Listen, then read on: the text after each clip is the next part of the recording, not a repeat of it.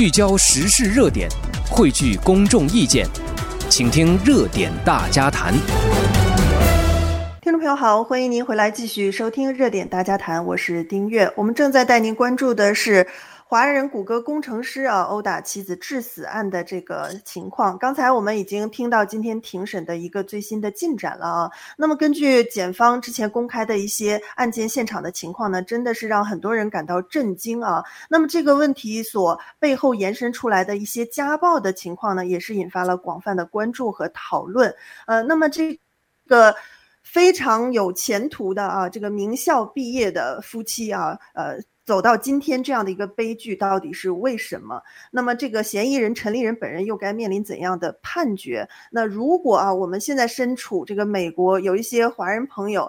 可能也受到这种家庭暴力的威胁，不知道该怎么办的话呢？呃，那么就请您继续收听我们接下来的节目啊，因为今天丁月呢是特别请来一位相关领域的专业律师啊，是曾经担任加州州立大学 Dominguez Hill 的客座教授，ALU 的法学博士，加州高等法院的职业律师周梅律师。那么接下来就请周梅律师就这个谷歌杀妻案的案情以及家暴案方面的呃一些这个情况啊，给我们更多专业的。分析和见解，周律师你好，欢迎来到我们节目。主持人好，大家好。嗯，那周律师哈，其实我在这个职业的过程当中哈，处理过很多移民、婚姻纠纷，还有家暴案啊，所以今天很高兴能够请到您。首先，我想请周律师就这个呃，谷歌华人工程师杀妻案这个案件的本身哈，接下来会有什么样的一个走向？您能不能从专业的角度上给我们一些分析呢？呃，现在我们所能得到的信息应该说是很少的。呃，我上那个就是警察局 Santa Clara Police Department，Santa Clara 的警察局和法院调到了我能看到的一些文件。嗯，那一个呢，就是说从呃从这个事实陈述来讲，因为呃警方把一个当时的一个简单的事实陈述放到网上了。那我相信很多朋友也都看到了，他是一月十五号的时候，陈立人在朋友家吃饭，嗯、呃，这个朋友呢觉得这个陈立人嗯不太正常，发呆，嗯，就是怪怪的，哎，有点怪怪的，然后呢他就蛮担心他们的，然后第二天他有打电话给陈立人夫妇没有接，他自己先跑去了。跑去了以后，他看到陈立人，就是，呃，他通过他到到这个房子的后面，通过一个窗子看到了陈立人，然后城里人当时是没有反应，又是那种比较呆滞的状态，就是没有反应，呃，然后他就是没有动，一动不动的跪在地上，手举在空中，这都是警察局写的啊，然后呢是眼睛空洞的。嗯，眺望又是这种这种空洞的，就是 blank out、嗯、这种、嗯、这种状态，感。觉像受什么大刺激了一样，是吧？是的。然后这个朋友就打了九幺幺，九幺幺以后呢，嗯、呃，也是就是这个警官先想去招呼城里人，呃，城里人还是不反应，但是警官就仔细看了一下，发现有血，发现衣服上和袜子上有血，嗯、这就给了他们足够的理由进去了，因为他有。嗯他不能随便闯民宅嘛？你要是不给我开门，我得有个理由进去。那他看到血了，他就进去了。进去以后呢，然后呢，当然他就控制了城里人。然后在呃卧室，卧室这个卧室是他当时的描述是，呃卧室是在陈站立的后方是卧室。嗯，在卧室的地上，他们看到了呃妻子。然后这个妻子呢，明显的是有钝伤。嗯，呃，就是就是 blunt force 这个钝伤是钝物打击，当然钝物可能是手，可能是其他的工具，嗯、但是他们没有找到任何其他的工具。嗯，然后而且地上、墙上，呃，门就是这个卧室的门，那都有血的那个印痕，血溅出来的痕迹。嗯，但是他已经过世了。然后这个时候发现他的手，就是陈先生的手呢，是肿的和紫的。然后身上有血，腿上有血，胳膊上、手上都有血。他的左前臂只有一些浅抓伤，浅抓伤这个估计就是他太太挣扎的时候的一些浅抓伤。嗯，然后呢，身上并没有其他的明显的大的抓伤，啊，或者大的伤口，就是这说明什么呢？这个血不是他的。哦。还有呢，说明如果你要想说这个太太，假设说太太先动手了，如果是暴力动手的话，嗯、起码这个是如果动手了也没有伤到他，就是他也不能说他对我动手了，他伤了我什么什么我还手，嗯、对，所以呢，证明这个血是他应该是这个太太的。然后问、嗯、警察问可不是问你是不是杀你太太，警察问的是你的手怎么回事儿？嗯，啊，警察手怎么回事儿呢？然后呢，那个。呃，他他自己就直接就说了，他说 I punched my wife，就是我打了我。哇哦，他自己就承认了哈，这是他打打伤的，把自己都打伤了，是吧？他承认他打伤了，是不是他打死呢？嗯，这个的这个中间的这个因果，我们现在不能就直接就这么说，所以警察只问的是你的手怎么了。他说是我，I punched my wife。对，然后警察确实是没有找到武器，没有找到武器呢，然后发现他的鞋，他的凉鞋是在厅里的。嗯，他厅里就是那个走道那个 hallway，鞋上也有血。嗯哼，鞋上也有血，鞋怎么和人没在一起？这又说明什么？嗯，对，呃，警察是断定他他伤害他太太的时候穿着鞋，鞋上溅了血。哦，但是你看，他又很耐人寻味的是，他把这个鞋后来又脱了，又放到，嗯、呃，这这可能是这个习惯，又把鞋脱了放到这个后位去了。嗯，OK，对对，然后呢，就是呃，这个起诉呢，他是用 murder 去起诉的哈，嗯、就是说是谋杀，谋杀，就是这个杀人呢，它基本上有，嗯、呃，可以说四个到五个的分类。它中间一个决定因素就是恶意，嗯、法律上叫做 malice。这个恶意怎么判断呢？嗯、就是说，呃，一级谋杀就是一般杀人，先开始就放到二级谋杀，二级谋杀往上走，就是说明你的恶意更明显。嗯、什么叫恶意更明显呢？有预谋杀人。哦，你挑了一个作案时间，你买好了凶器，杀了人以后，你还安排毁尸灭迹，你还逃跑，这个就是有预谋杀人，这是一级谋杀。嗯，看起来他应该不是。嗯哼，呃，当然，检方可能说，他说他可能是有，他当时跟朋友吃饭的时候，他呆呆的，那天没有发生凶杀案，他可能在想怎么治他老婆。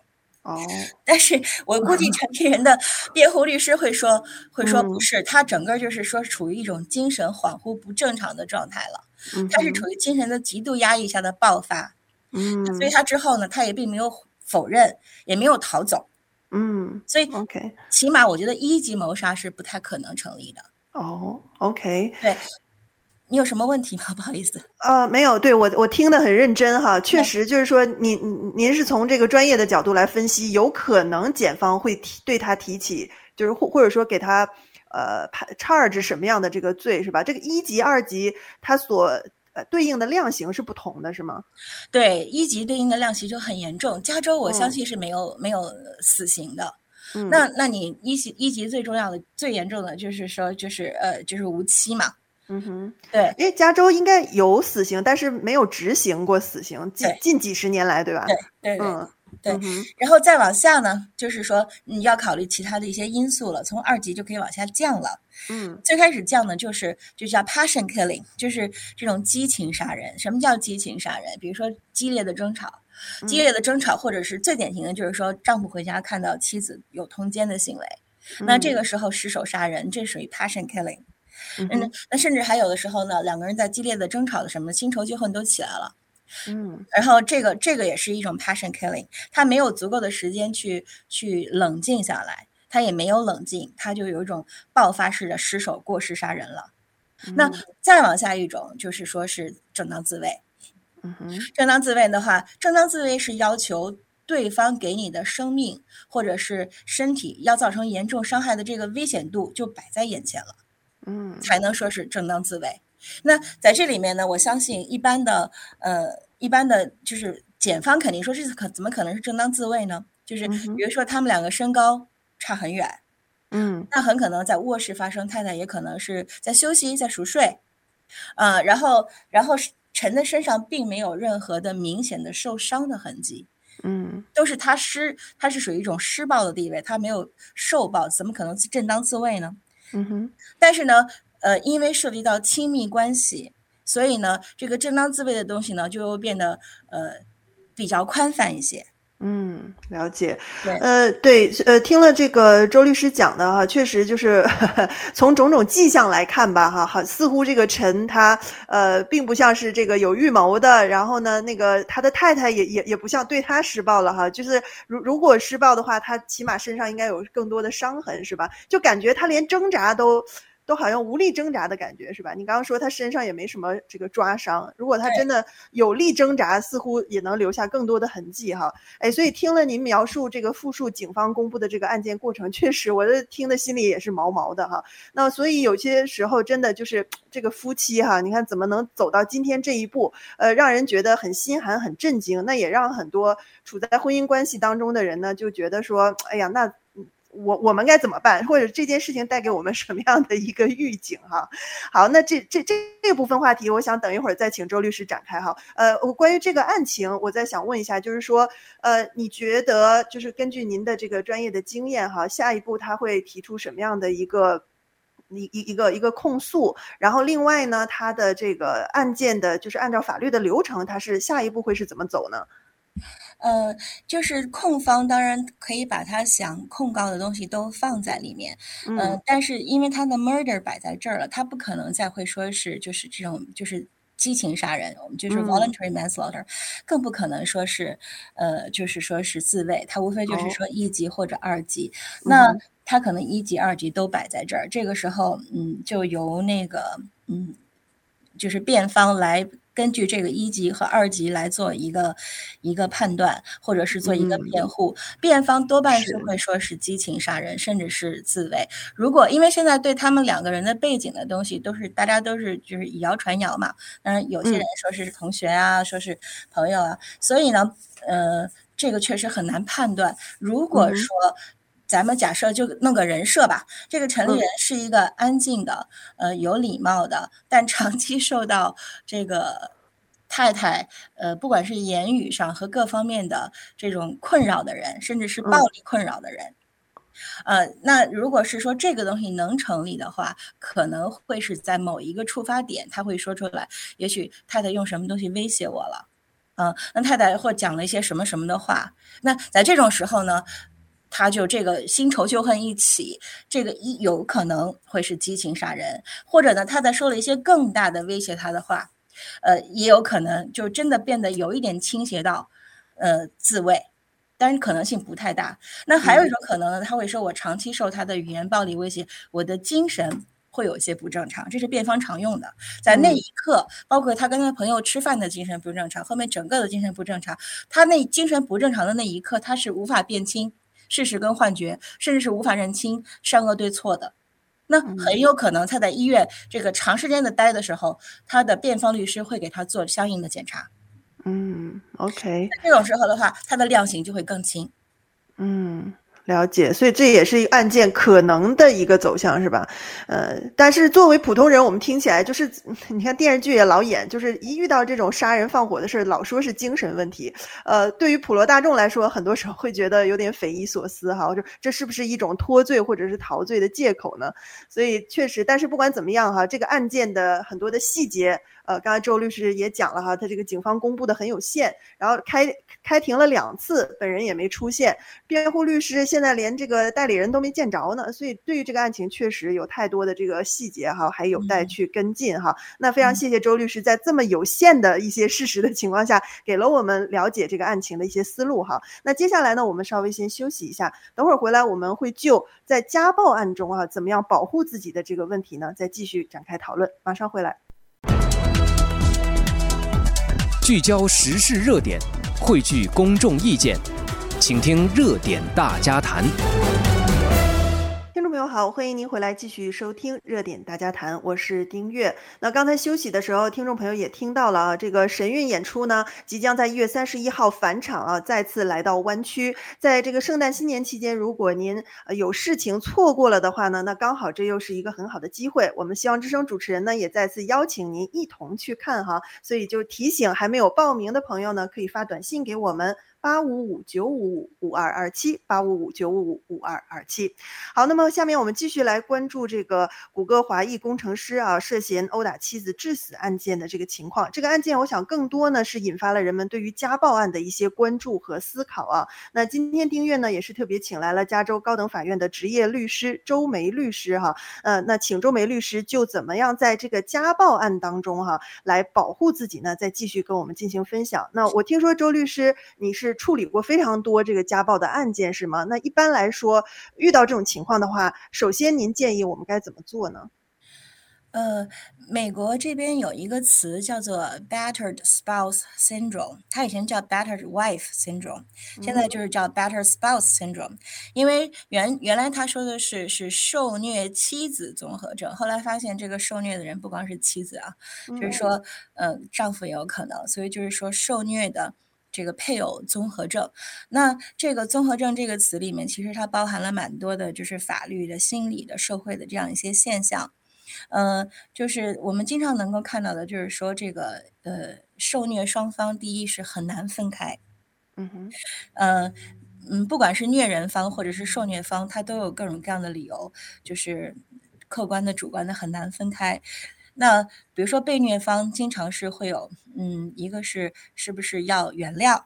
或者是在中国那种语境下，他你这个原谅劝说你的人更多啊，那个就是父母啊、妇联啊、什么社区啊，可能都来劝你这个家里的事儿原谅吧，或者是能过去，看着孩子面上等等等等。首先就是说这个难分开，呃，受虐方原谅，被虐方呃虐人方要保持这个控制的这个位置，嗯，而且他也会经常的去去去忏悔。嗯，那下次再不行了，然后我们还可以继续过忏悔。是，然后对，我觉得您讲到一个问题，就是很自然的在这个华人家庭当中，把这个家暴归结于这个夫妻纠纷，是吧？家庭纠纷。对。但是在美国，我们都知道家暴是一种犯罪啊，甚甚甚至有时候上升到刑事犯罪。那今天我们谈的这个案件，甚至都走到杀人谋杀这个悲剧当中了哈。对对对，嗯，对，在美国家暴是蛮严重的一件事情，呃。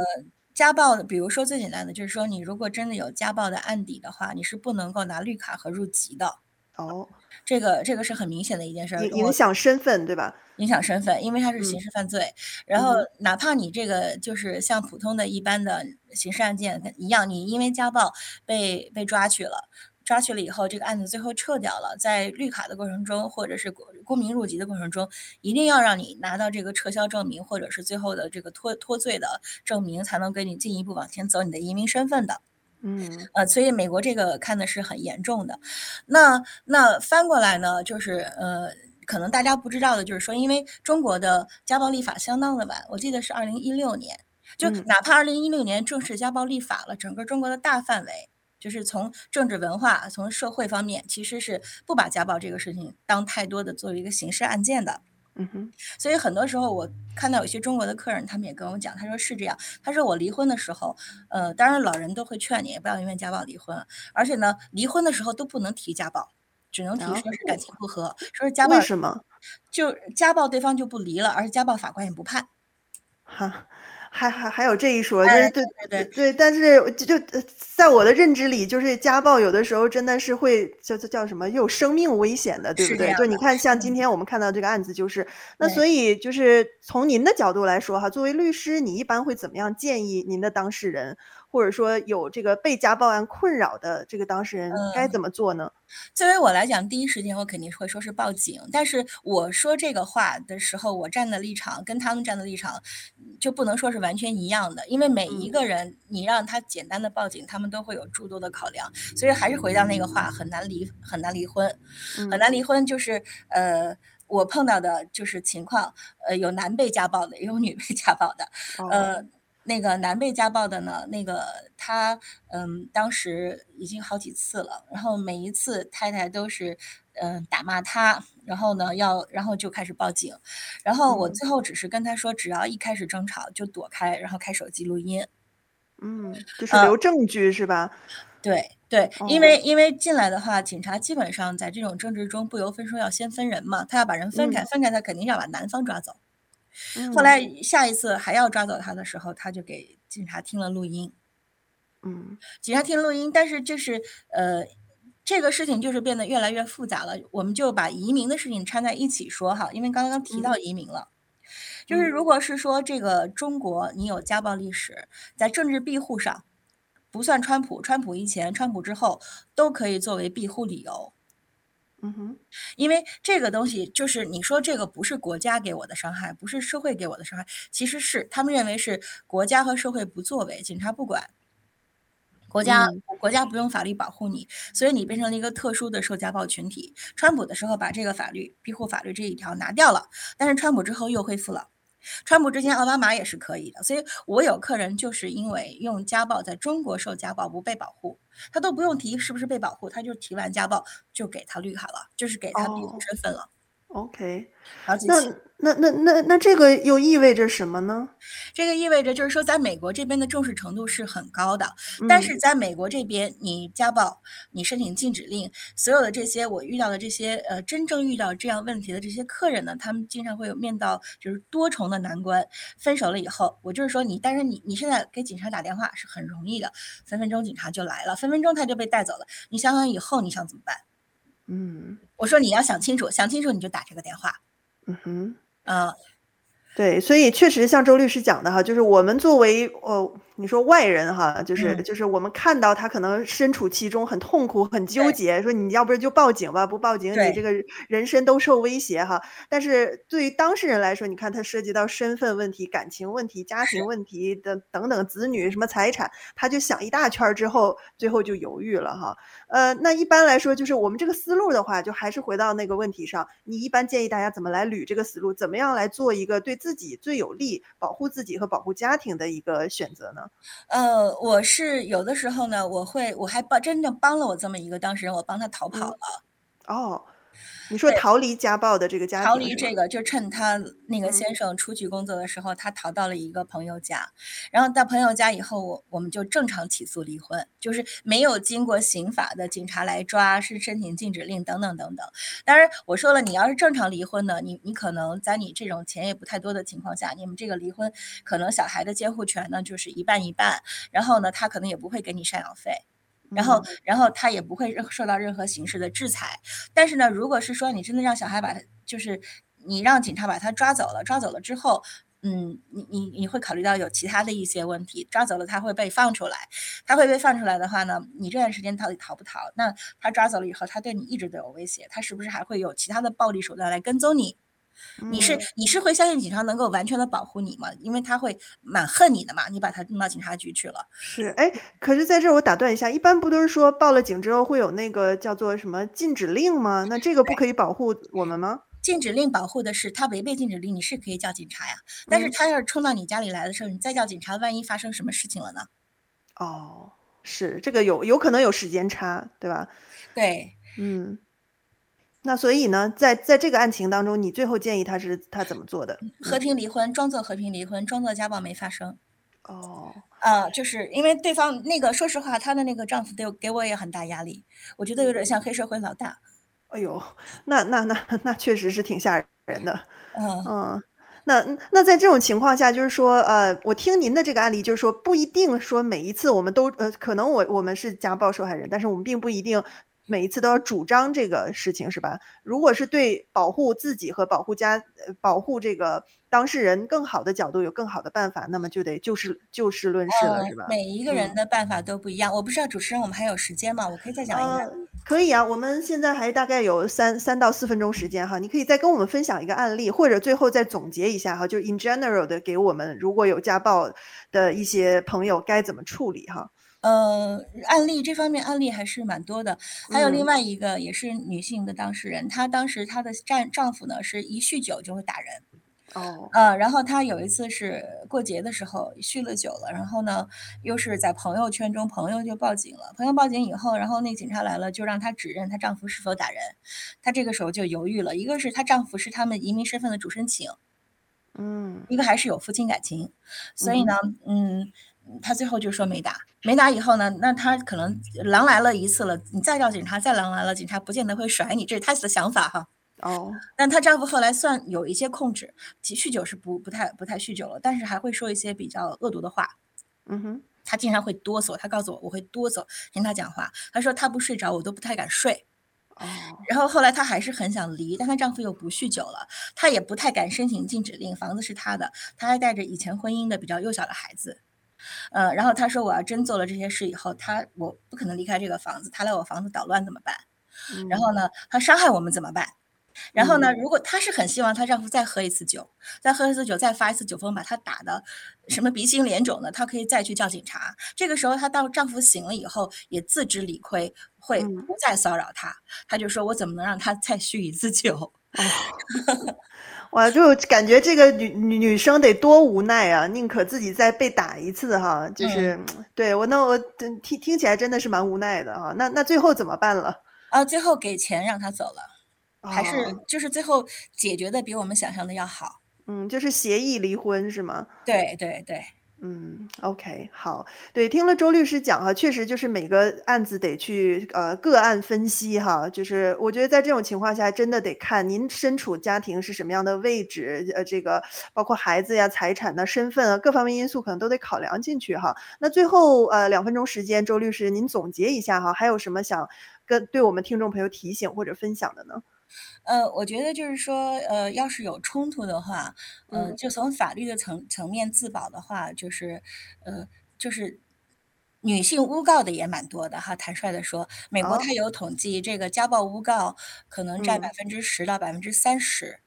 呃，家暴诬告呢，一个是对，呃，就是对子对于美国本土的人这个人来讲，他对对他的财产和子女的这个，尤其子女监护是有帮助的。嗯，呃，那对方有暴力倾向嘛？那呃，还有一个呢，就是有的人还会说，呃，会就是传这种谣言，说你说你被他打了，你可以能拿到 U visa U 签证，就是刑事犯受刑事犯受害者签证，就像前一阵有人说走线说去哪里被人撞一下，我就拿绿卡了一样，就是这是一种谣言，哦、但是真的。有人去实践，嗯、我真见过有的女的，呃。这样实践过，而且他为了把这个案子做足，他自己跑到妇女避难所里了。哎呦，这简直就是在利用法律的漏洞哈，而且是个假漏洞是吧？它并不是真的这个有有这么一条。呃，呃对，就你真能到达这个这个 U visa 的地步，嗯、你的你的这个刑事案件要很很严重。嗯、呃，然后呃。这是我说，所以我说，任何出现这种事情的时候，一个是要冷静，分开，嗯、然后呃，为了自保，尤其是其实是男性这方面有一定的弱势啊。坦率的说，哦、录音，呃，就是这是一个比较好的自保的方式。如果你不是说担心像我说的，说你真的分开了以后，呃。经济压力是不是有？是不是有人身安全的压力？申请禁止令、申请家暴、申请禁止令是一个肯定要走的路。但是你也要想到，这会儿你们两个可能都很生气，他真动了手，那他被抓走了以后，嗯、呃，你是不是要保他？嗯，呃，然后你们以后的日子还过不过？是不是真的就你这砍了这一刀以后就真的是离婚了？还是说你们两个中间会不会有什么缝隙？因为你做了这样一个报警的举动，所以这个。确实是不是一个很轻易能做出的决定。嗯，是，但是我想，如果是身处家暴当中的朋友啊，或许可以就是，比如说咨询专业的律师啊，然后去寻求一下这样专业的建议，看怎么样从法律的角度上能够保护您自己哈，帮助您做出一个更好的判断吧。那今天呢，咱们节目时间马上就要到了啊，后续如果有更多的听众朋友就这个家暴啊，还有移民方面的问题想找律师帮忙的话，怎么联系您呢，周律师？呃，我有一个邮箱，还有一个电话，大家欢迎大家可以打。呃，电话是六五零二六零八三九八，六五零二六零八三九八。邮箱是 lawyer，就是 L A W Y E R，然后周梅 Z H O U M E I，lawyer 周梅 at gmail 点 com。